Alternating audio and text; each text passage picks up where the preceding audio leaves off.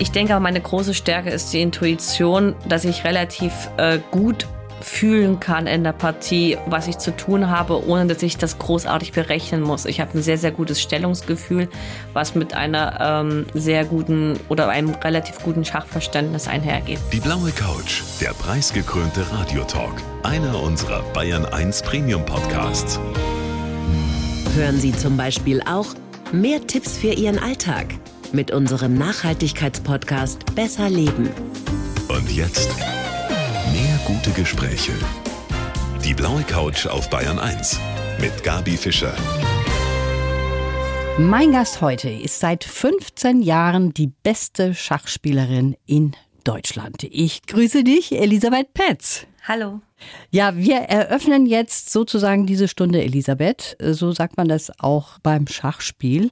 Welche Schlüsse kannst du denn mit der ganzen Erfahrung, die du so hast, schon bei der Eröffnung über dein Gegenüber ziehen? Wird da schon beim ersten Zug auch einiges klar?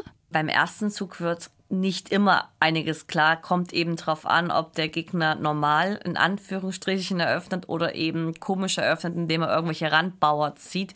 Dann ist relativ schnell ersichtlich, dass mein Gegner kein erfahrener Schachspieler ist.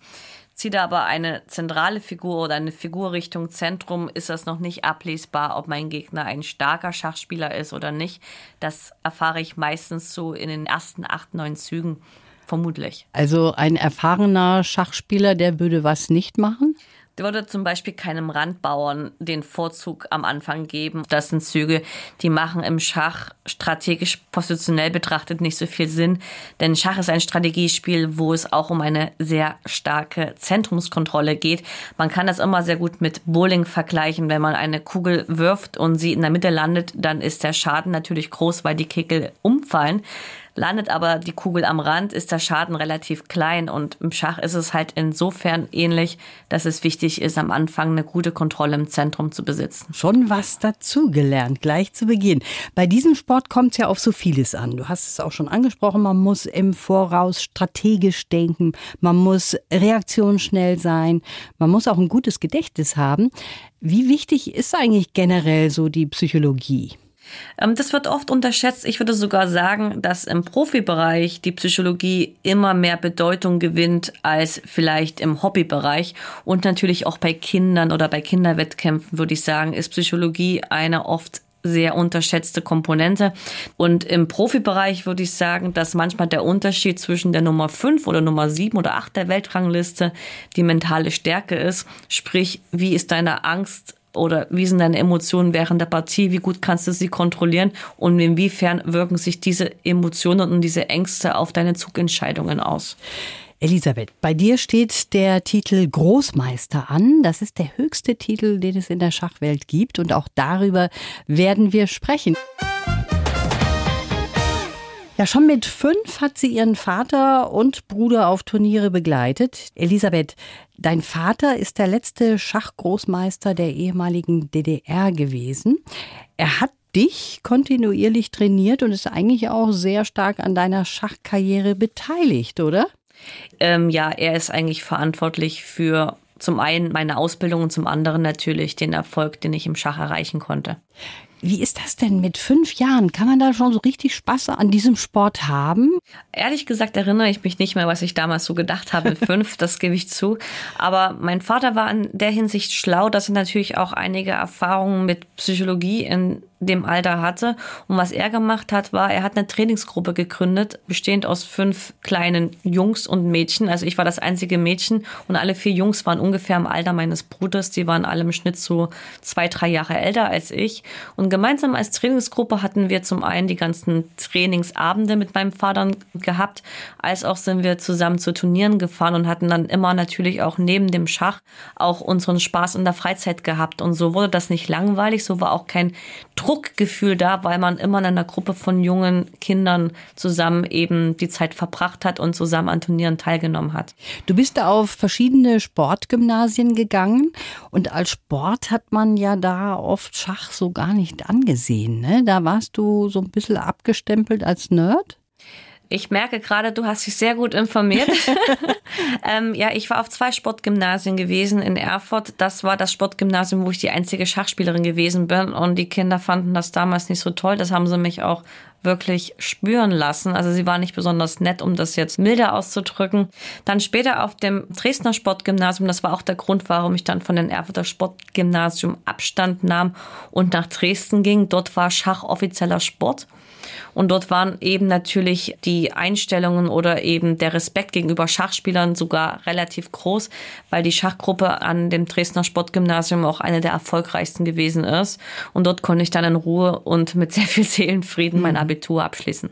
Du hast schon so viele Titel gewonnen, die will ich jetzt gar nicht alle aufzählen. 1999 bist du die jüngste deutsche Meisterin geworden. Seit 2018 bist du in den Top 10 der Frauen-Weltrangliste. Und jetzt gerade aktuell wartest du darauf, Schachgroßmeister zu werden. Das heißt, du hast alle Voraussetzungen erfüllt.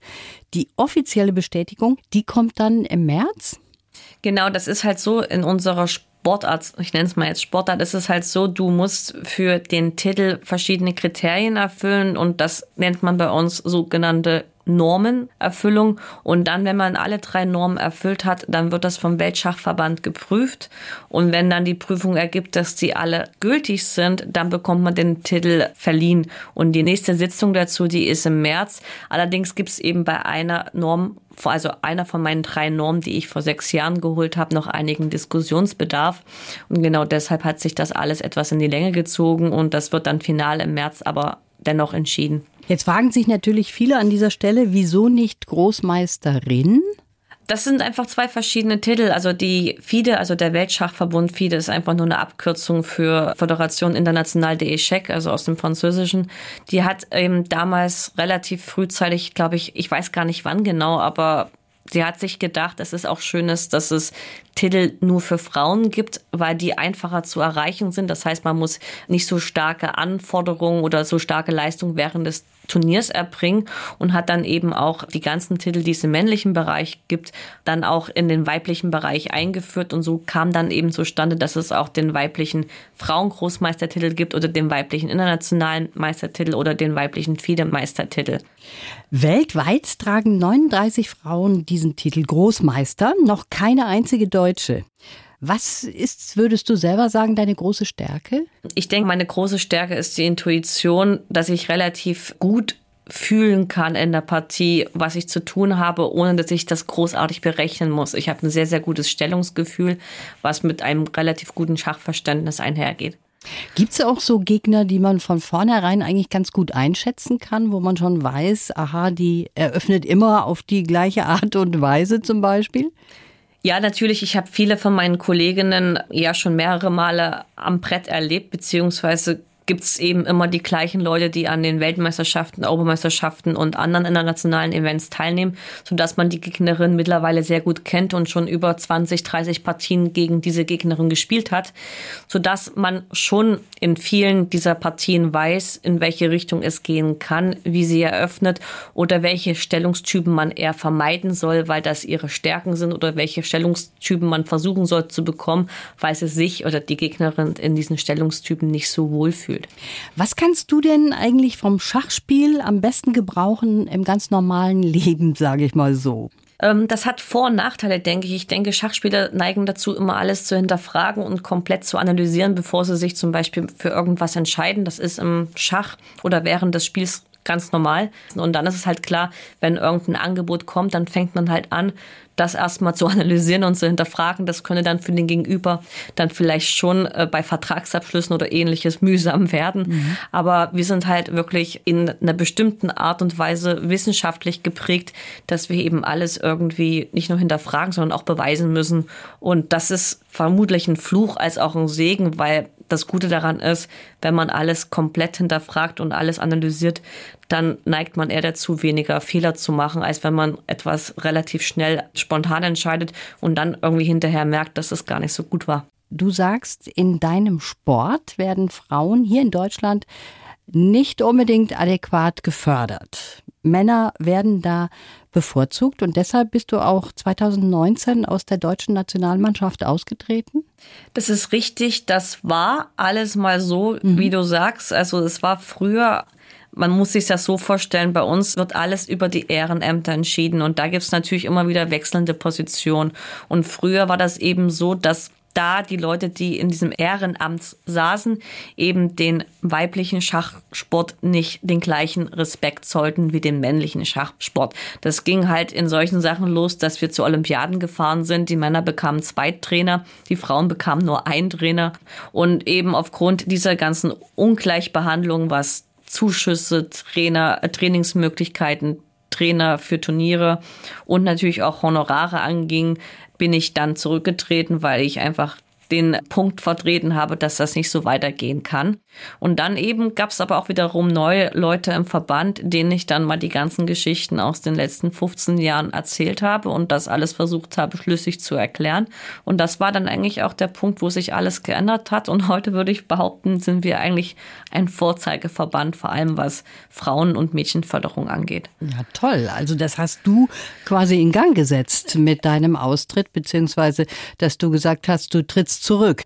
Nicht nur ich, das waren eben auch ein paar Kolleginnen aus der Nationalmannschaft, die da unterstützend mitgewirkt haben. Und dadurch war es natürlich auch besser, dass es nicht nur von mir kam, sondern auch von anderen mhm. Kolleginnen. Dann kommen wir jetzt zum Lebenslauf, Elisabeth.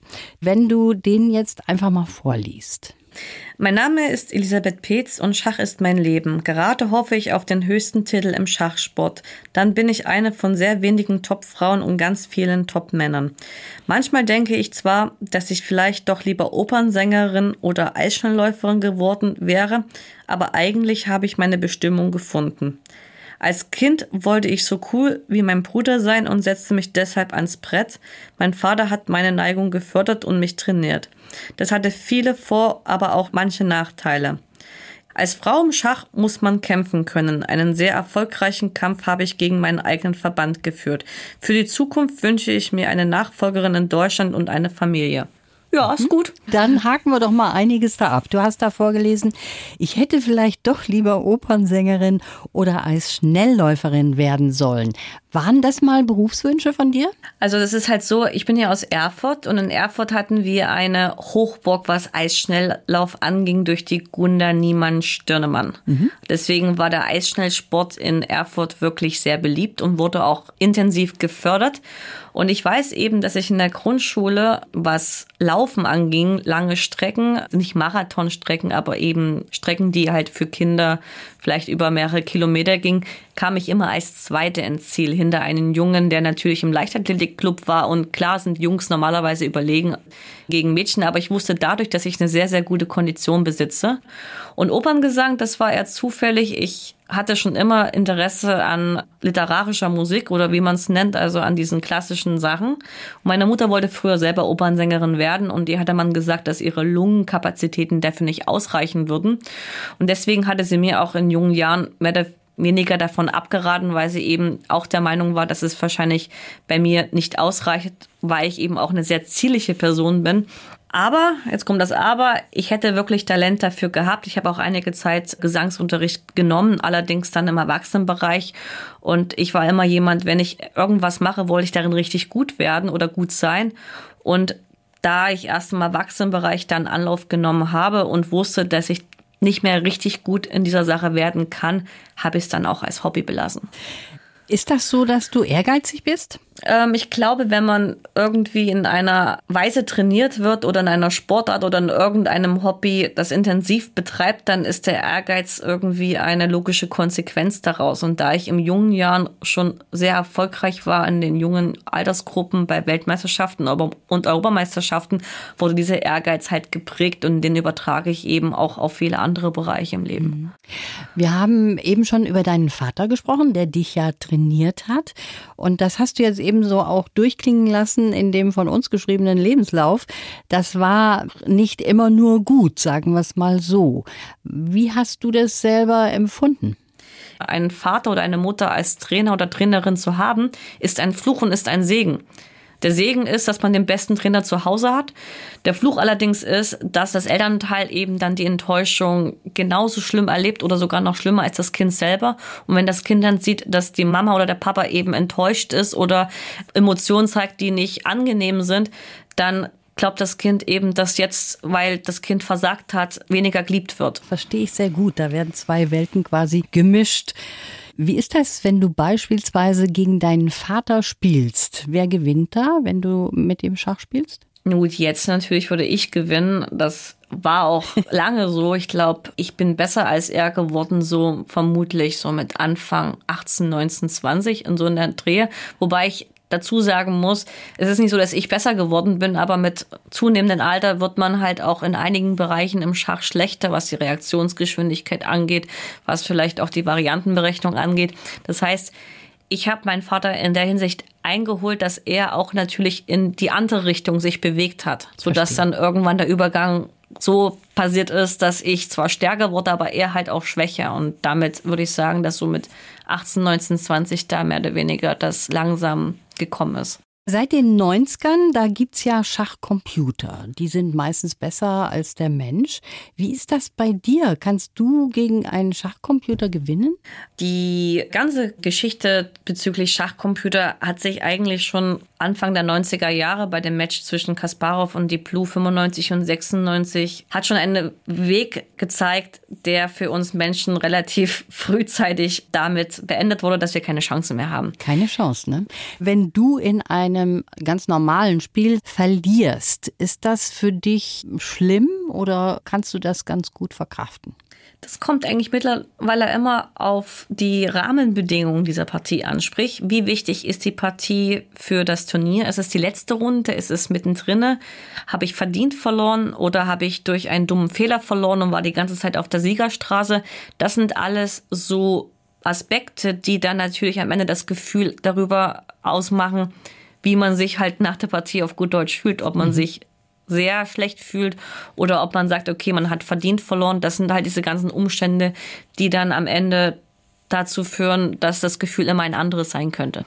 Wenn du dir eine Schachfigur aussuchen könntest, welche wäre das? Also die du gerne wärst in einem Spiel? Also ich war immer ein Fan davon, dass ich immer anders sein wollte als die anderen und die einzige Schachfigur, die eben komplett anders ist als die anderen, ist halt der Springer. Und das war halt nicht nur, was Schach anging, sondern auch im Leben wollte ich immer irgendwie andere Sachen machen als die anderen. Ich bin also nie mit dem Klamottenstil der Schulzeit mitgegangen.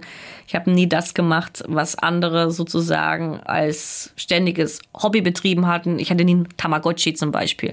Also, komisches Beispiel, aber es ist mir jetzt gerade so eingefallen. Aber ich bin halt nie praktisch diesen Mainstream lang gegangen und deswegen verwundert es mich auch nicht, dass meine Lieblingsfigur am Schach immer der Springer war. Was sagen denn die meisten, was ihre Lieblingsfigur ist? Einige sagen, es ist der König, denn man könnte ja sagen, der König ist man ja selber. Mhm. Wenn man matt gesetzt wird, hat man die Partie verloren. Das heißt, man selber ist eigentlich in dem Spiel der König. Das ist auch gar nicht so unrichtig. Einige sagen aber auch der Bauer, weil der Bauer ist eigentlich eine sehr witzige Figur in der Hinsicht, dass der Bauer alles werden kann, ausgenommen den König, und damit natürlich von seiner Macht oder seiner potenziellen Macht ja eigentlich die wichtigste Figur mit ist. Mhm. Man sagt ja auch, die Bauern sind die Seele des Schachs und das ist halt insofern richtig, dass der Bauer eben zu allen Figuren mutieren kann, ausgenommen den König und damit natürlich auch sehr entscheidend für das Spiel ist. Die Turniere, die finden ja an ganz besonderen Orten oft auch statt. Du hast zum Beispiel auch schon mal im Bankettsaal vom Kreml gespielt? Das ist richtig, das habe ich auch gehört. Das klingt jetzt witzig, aber ich habe das mittlerweile vergessen.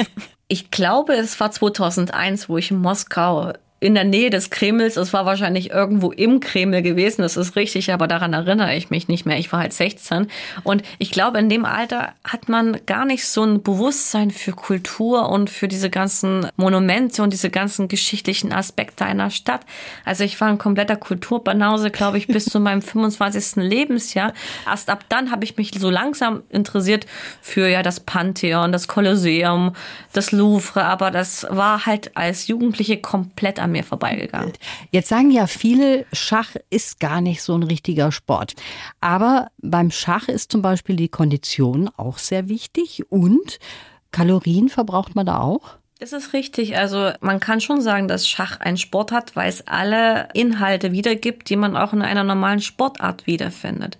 Man ist ehrgeizig, man hat Kampfeswillen, man hat mit einem Gegner zu tun.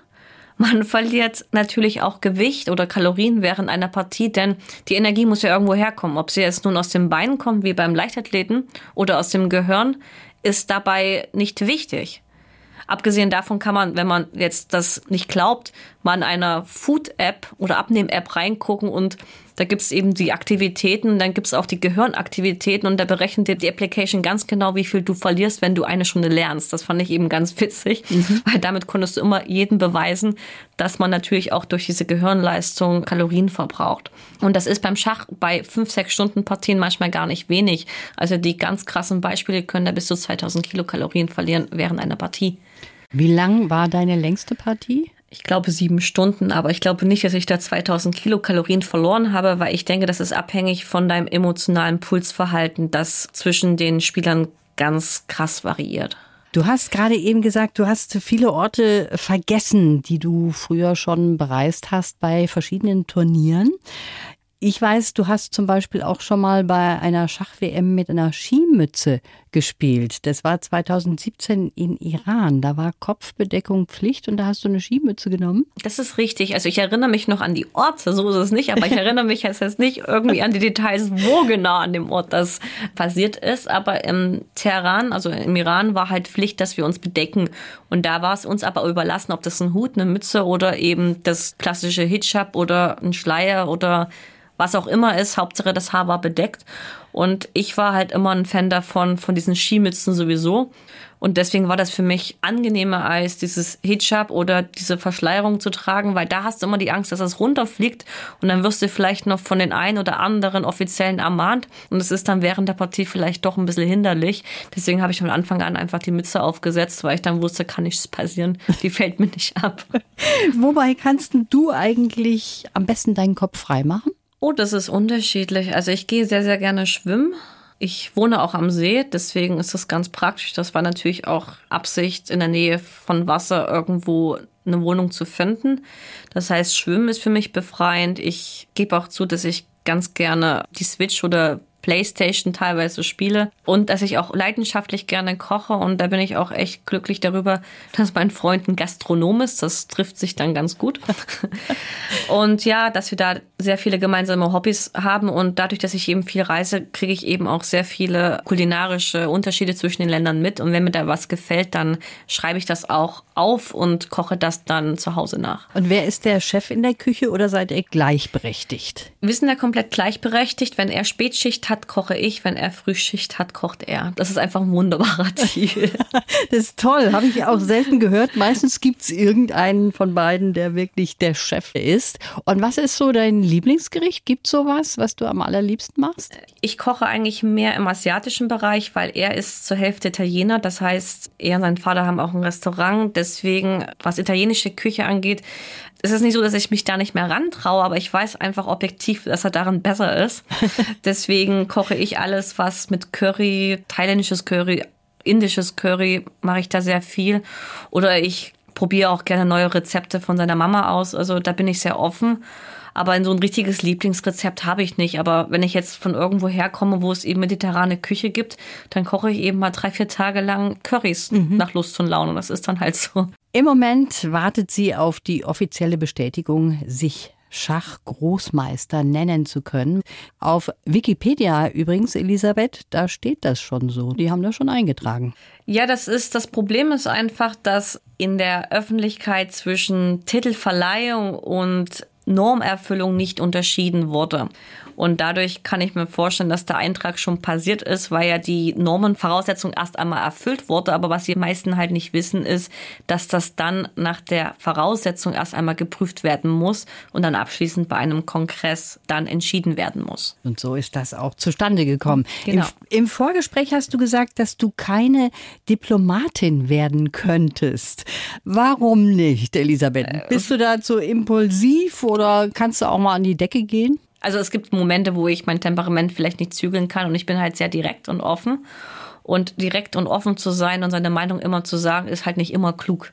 Mein Bruder ist übrigens darin auch kein Weltmeister. Es hat ihn immerhin, diese Direktheit, äh, hat ihn immerhin ein halbes Jahr gekostet, seinen Doktortitel früher abschließen zu dürfen, weil er eben gegenüber seinem Professor schon mehr oder weniger zu verstehen gegeben hat, dass er sich im Recht befindet, das auch natürlich wunderbar bewiesen hat und alles, aber das ist halt manchmal nicht besonders diplomatisch, glaube ich. aber du bist zumindest eine von denjenigen, die es geschafft haben, dass im Schachsport tatsächlich was geändert hat für die Frauen. Das ist doch was Tolles, wenn man seinen Mund aufmacht. Ja, ich denke auch direkt zu sein ist manchmal besser als zu schlucken, weil wie man weiß, wenn man immer praktisch die Sachen, die einen stören, herunterschluckt, irgendwann summiert sich das und irgendwann löst das dann vielleicht was aus, was dann noch schlimmer ist, als wenn man direkt ausspricht, was einem stört. Ich finde auch bei Freundschaften ist es ganz wichtig, dem anderen zu sagen, wenn einen was stört, denn es ist eine Freundschaft, die ja möglichst lange halten soll und da ist es ganz gut, wenn man offen und direkt dem Gegenüber irgendwie sich zu verstehen gibt. Vor allem dann, wenn diese Beziehungen in der Form wichtig sind. Du hast jetzt zur Corona-Zeit was für dich entdeckt, nämlich Online-Unterricht. Den hast du angeboten und das ist auch super angekommen. Also entdeckt für mich so richtig habe ich es nicht, denn ich habe früher schon mal meinem Vater einige Lehrgänge mit ihm gemacht und ihn da auch unterstützt. Und mhm. da bin ich auch ganz glücklich drum, dass er mir beigebracht hat, wie man unterrichtet. Denn man muss unterscheiden. Das eine ist der Profisportler, das andere ist der Trainer. Und ein Profisportler kann nicht immer automatisch ein guter Trainer sein. Das muss man auch irgendwie lernen, weil dann natürlich noch ähm, soziale Kompetenz und natürlich auch die Art und Weise des Erklärens eine Rolle spielt, was nicht jeder professionelle Sportler in seiner Sportart oder in seiner Disziplin unbedingt dann als Trainer rüberbringen kann. Und ich hatte eben das Glück, dass mein Vater mich da auch ausgebildet hat und durch die Corona-Zeit sind eben alle unsere Turniere ausgefallen und ich wollte mich irgendwie beschäftigen und vor allem der ganze Bereich der Künstler als auch der Solo-Selbstständigen, die hatten in der Corona-Zeit halt nicht wirklich Unterstützung von der Regierung bekommen.